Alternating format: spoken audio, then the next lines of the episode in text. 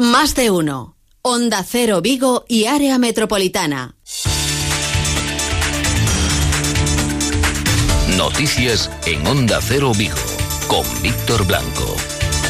Hola, ¿qué tal? Muy buenas tardes. La buena noticia es que a día de hoy, según los últimos datos de la Consejería de Sanidad, eh, hay, no hay nadie, no hay absolutamente nadie contagiado por coronavirus en las UCIs de los hospitales de nuestra área sanitaria, ni en el Hospital Álvaro Cunqueiro, ni en el Hospital de Fátima, ni en el Hospital de Povisa. Permanecen cuatro personas hospitalizadas, dos en el Álvaro Cunqueiro y dos en eh, Povisa.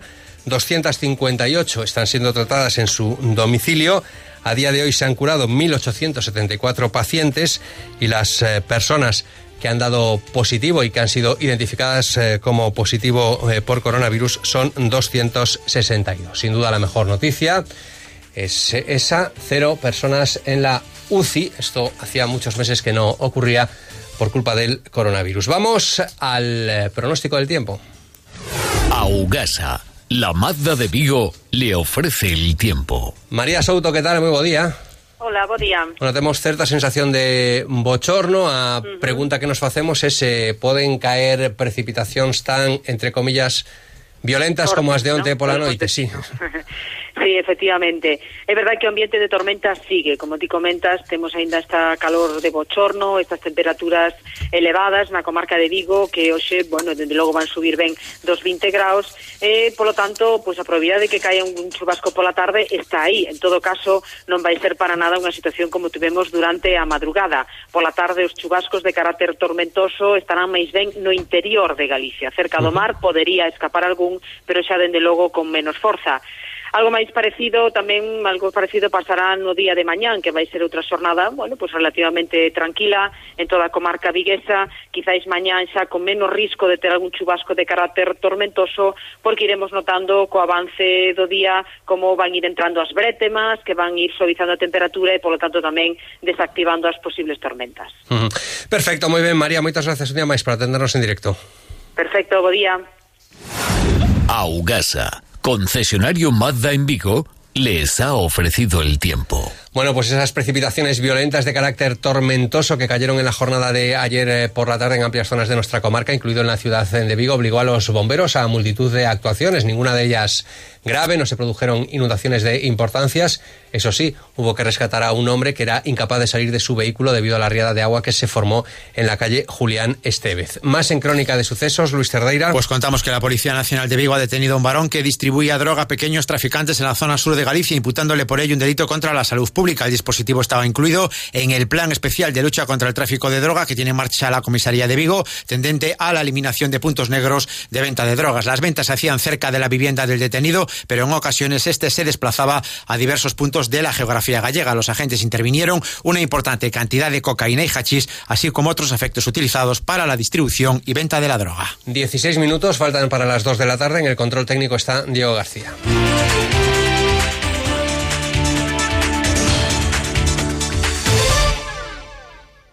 Si tienes un motivo por el que venir al hospital, no lo dejes para más adelante. Los hospitales Vitas son hospitales seguros. Estamos preparados para reanudar la actividad hospitalaria con las máximas garantías de seguridad en consultas, urgencias y cirugía. Pide consulta presencial o telefónica con tu especialista en vitas.es.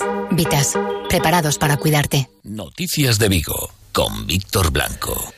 A los buenos datos en el área sanitaria de Vigo en los hospitales, como les decía ya, cuatro, solo cuatro personas están ingresadas, dos en el Hospital Álvaro Cunqueiro, dos en Povisa y no hay ninguna persona en la UCI, ningún paciente en las unidades de cuidados intensivos eh, por el coronavirus. Hay que destacar los datos ya notablemente mejores también en las residencias. Eh, hay un usuario en el complejo residencial de atención a personas dependientes de Vigo de Benbrive que es eh, positivo, dos trabajadores en el Domus Videcangas y un usuario en el centro de atención a personas con discapacidad de redondera. Les recordamos que en las residencias hubo cientos de personas contagiadas, tanto usuarios como eh, profesional sanitario.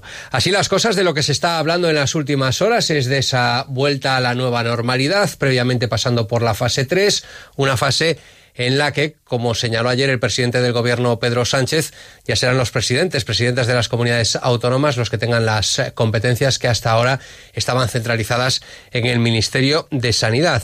En principio, todas las competencias, según señaló Pedro Sánchez, menos una, que es la de la movilidad. Esto es lo que decía el presidente del gobierno.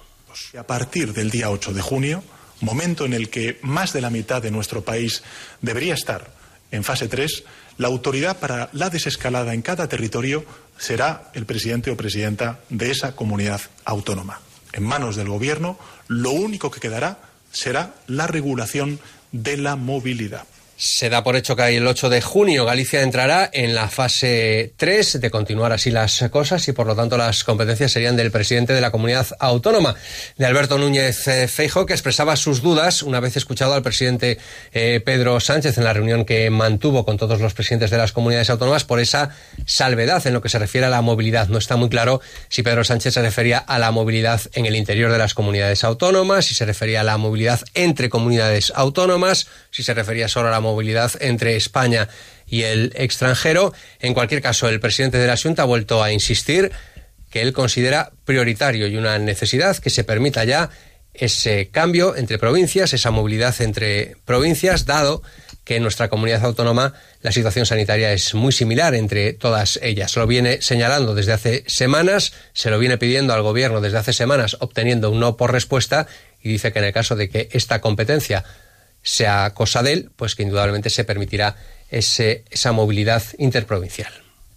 Seguimos en estado de alarma nacional. Si asumimos o mando, miraremos cuáles son as nosas competencias e actuaremos en eh, en coordinación coas propias conviccións e unha das primeiras cousas que nese caso pues eh, clases o tutoriales para poder hacer un poco de ejercicio en casa, dentro de lo que, de lo que se pueda. Eso, eh, dictaríamos sería recuperar a mobilidade interprovincial e que poda haber movimentos entre todos os concellos e, en consecuencia, entre todas as cidades de Galicia. Esta é unha das cuestións que íbamos a recuperar de forma inmediata. Bueno, habrá que esperar a lo que diga el Boletín Oficial del Estado en los próximos eh, días, si se permite que sea la comunidad autónoma la que decida o no esos movimientos interprovinciales. De momento tenemos alguna pista esta mañana ha señalado el ministro de Transportes, Movilidad y Agenda Urbana, José Luis Ábalos, que los desplazamientos entre provincias de una misma comunidad autónoma o incluso entre autonomías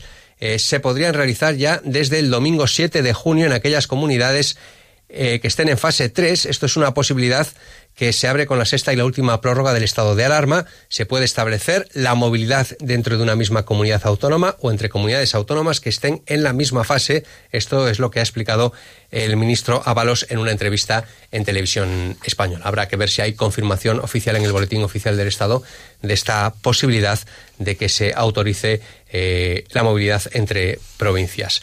El alcalde de Vigo, Abel Caballero, ha señalado que a él, lo ha dicho en los micrófonos de Onda Cero, que a él la verdad es que le hubiese gustado que siguiese la responsabilidad de la desescalada en el Ministerio de Fomento, perdón, en el Ministerio de Sanidad, eh, más que en las comunidades autónomas, se entiende que hay que ir derivando competencias, pero cree que el Ministerio de Sanidad, estas fases de la desescalada, lo ha hecho realmente bien.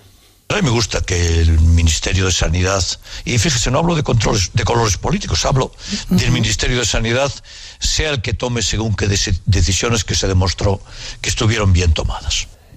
Y mientras, vámonos a ir a uno de esos ayuntamientos fronterizo entre provincias, entre Pontevedra y Ourense, como es el ayuntamiento de Acañiza, que como saben ustedes muy bien, también vive de forma muy importante de la hostelería y de esos bocadillos de jamón. Luis Cerdeira. Así es. Bueno, pues en este ayuntamiento se vive una circunstancia especial y es que sí existe movimiento con el municipio orensano de Melón. A pesar de estar en otra provincia, se permite la movilidad, ya que se trata de dos municipios limítrofes, lo que posibilita la movilidad de sus ciudadanos. Según explica Luis Piña, el alcalde de de Cañiza se mantiene de esta forma cierta normalidad, ya que para los vecinos de Melón es habitual hacer las gestiones en el Concello Pontevedrés.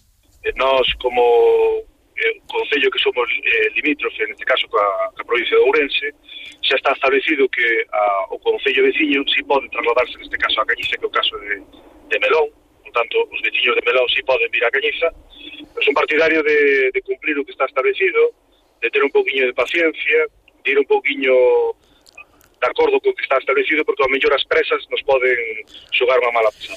Donde no se ha recuperado la normalidad es en el sector de la hostelería, sin duda el más afectado por la crisis del coronavirus. El alcalde señala que por parte del Concello ya se está estudiando la situación de este sector, clave para la economía de este municipio. Volvemos a escuchar a Luis Piña.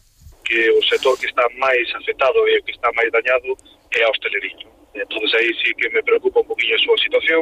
eu espero nun tipo poquinho a pouco que vayamos eh, dando pasos e que as cousas vai entrando dunha certa normalidade, pero recoñezo que neste momento que o sector da hostelería está bastante dañado. Nós somos un importante punto de, de, de venta non do que é o tema do xamón, somos un municipio de referencia a nivel de Galicia do que é o xamón, en ese sentido, pois iso sale a través da propia hostelería, pois encontras en horas máis. Y nos vamos a otro ayuntamiento fronterizo, en este caso con eh, Portugal, porque, ojo, se podrían eh, decidir movilizaciones a partir de esta tarde en esos ayuntamientos para reclamar la apertura de fronteras, de pasos fronterizos. Sandra González, alcaldesa de Tomiño, ¿qué tal? Muy buen día. Hola, bo día. Bueno, nas últimas eh, horas eh, anunciouse a apertura de tres pasos a partir do vindeiro luns a nivel estatal entre España e Portugal, un deles incluso en Galicia, en Ourense, entre os municipios de Tourén e Calvos de Randín, onde a veciñanza poderá circularse en restriccións en determinadas, determinados días e franxas eh, horarias.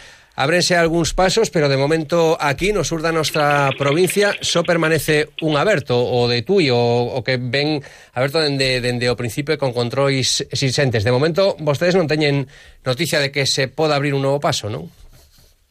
Pois non, de momento non sabemos e a verdade é que votamos de menos información e tamén a interlocución da Xunta co Estado neste caso para coñecer eh, que previsións hai porque se está afectando pois a unha poboación que traballa, que é, ademais, eh, a raya con máis tráfico de toda a fronteira dende, dende o río Miño ata Ayamonte, este é o punto polo que pasa que acumula máis tráfico esta raya precisamente da comarca do Baixo Miño, non? E, e na zona de Arbo, etcétera. Entón, pois sí que votamos de menos que se, digamos, que se explique cual é a situación e a peculiaridade de unha raya que económicamente é tan dinámica como a nosa. Que nos non estamos pedindo saltar nin moito menos os controles nin as restriccións que poida haber por cuestións sanitarias, faltaría máis, sino hai unha cuestión moi importante que son os traballadores transfronteirizos. Hai moita xente que diariamente se ve obrigada a mm, facer 100 kilómetros máis para ir ao seu posto de traballo dun lado ou do outro eh, do río Miño porque só hai aberto a ponte internacional a da autovía en Tui, a Ponte Nova, que lle chamamos, non? Ben, uh -huh. pois nesta zona tan dinámica a nivel económico con tanta poboación, pois provoca retencións de kilómetros e xente que ten que facer horas esperando para pasar eses controles. Uh -huh. Nos non decimos que se abran as fronteiras porque sí, de maneira peculiar eh, na comarca e nesta zona do río, senón para os traballadores transfronteirizos e para aquela xente que ten que desenvolver a súa actividade económica. E iso é unha cuestión de poñer medios, é dicir, abrir outra ponte máis, como pode ser a ponte da amizade eh, Tomiño Cerveira, pois é simplemente por dous controles máis pois, a policía, da INR e controlar exactamente igual que se fai en Tui, que a xente que pase é por cuestións única e exclusivamente de actividade económica, de ir aos seus postos de traballo, de intercambio de mercadorías, etc. Son concellos como Aguarda, O Rosal, Tomiño, Salvaterras, Neves, Arbo, Crecente, Camiña, Cerveira, Valença, Monsao, Melgaso. Eh, reúnense vostedes creo que esta tarde non sei se na sede da Diputación eh, Provincial precisamente para estudiar a posibilidade incluso de, de, de protestas, de movilizacións. Non facémolo de maneira virtual, temos ah, claro. tido reunións de maneira virtual durante todo durante todo este período. Eh, e, bueno, pues, o que estamos é realmente intensificando que se escoite a voz da raya porque nós vivimos aquí hai tres eurocidades, o intercambio de veciños dun lado de outro, incluso compartindo servicios, piscina municipal, escolas infantís, nenos escolarizados nun lado e no outro, pois é moi fluido pero eh, o que sí demandamos é que eh, de xeito o máis rápido posible se abra para os traballadores transfronteirizos, para esa xente que ten que ir con un camión, por exemplo, que leva mercadorías ao outro lado da raya, a Portugal, que compra eh, hortalizas ou verduras ou que vende e esa xente, digamos que ten que, bueno, pues moita dela pues eh, levántase dúas horas antes para ir a traballar ás cinco da mañán, para facer cola en Tui, para pasar os controles e, e bueno, pois eso tamén supón para moitos deles eh, que non son sueldos moi altos, supón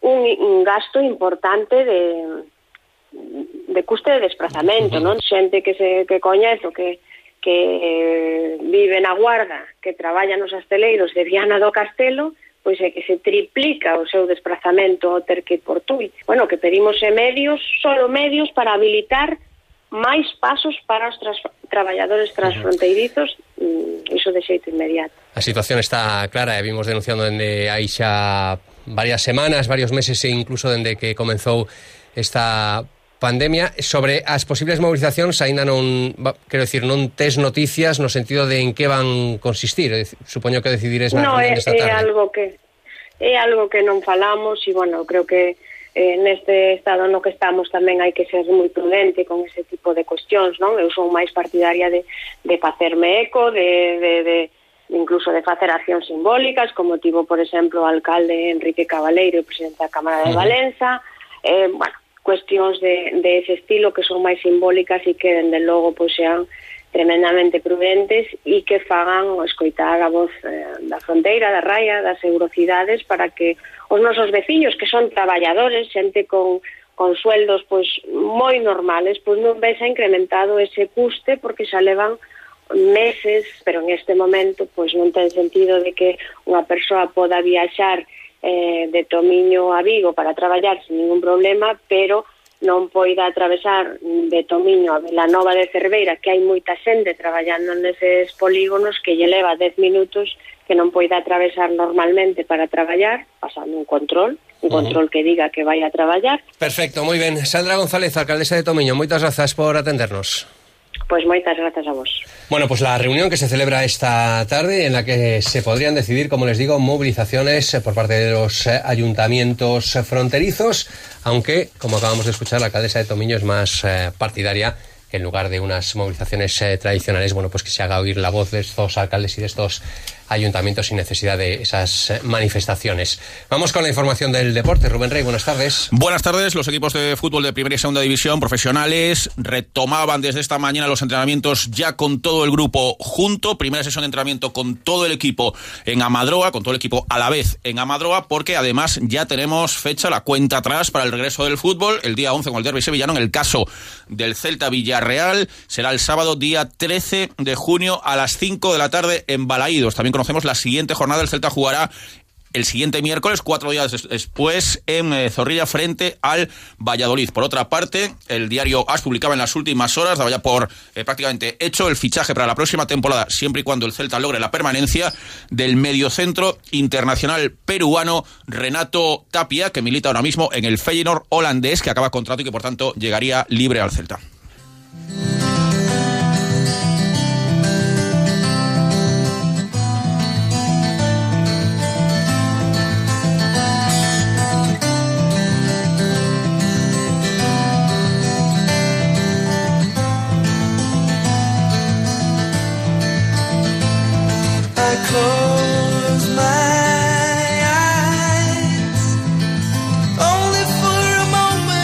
Los cielos con nubes y con claros, a esta hora no se descarta alguna precipitación de carácter tormentoso con mayor posibilidad, de, mayor posibilidad de que se produzcan en el interior de nuestra provincia. No se espera, en principio, que en la ciudad de Vigo caigan lluvias tan eh, violentas como las que cayeron en la noche de ayer, pero en cualquier caso conviene estar eh, prevenidos. Esta situación se mantendría ligeramente mañana, aunque ya se espera un descenso de las temperaturas y por lo tanto más frío y menos tormentas. Llegan las noticias de España y del mundo. Buenas tardes.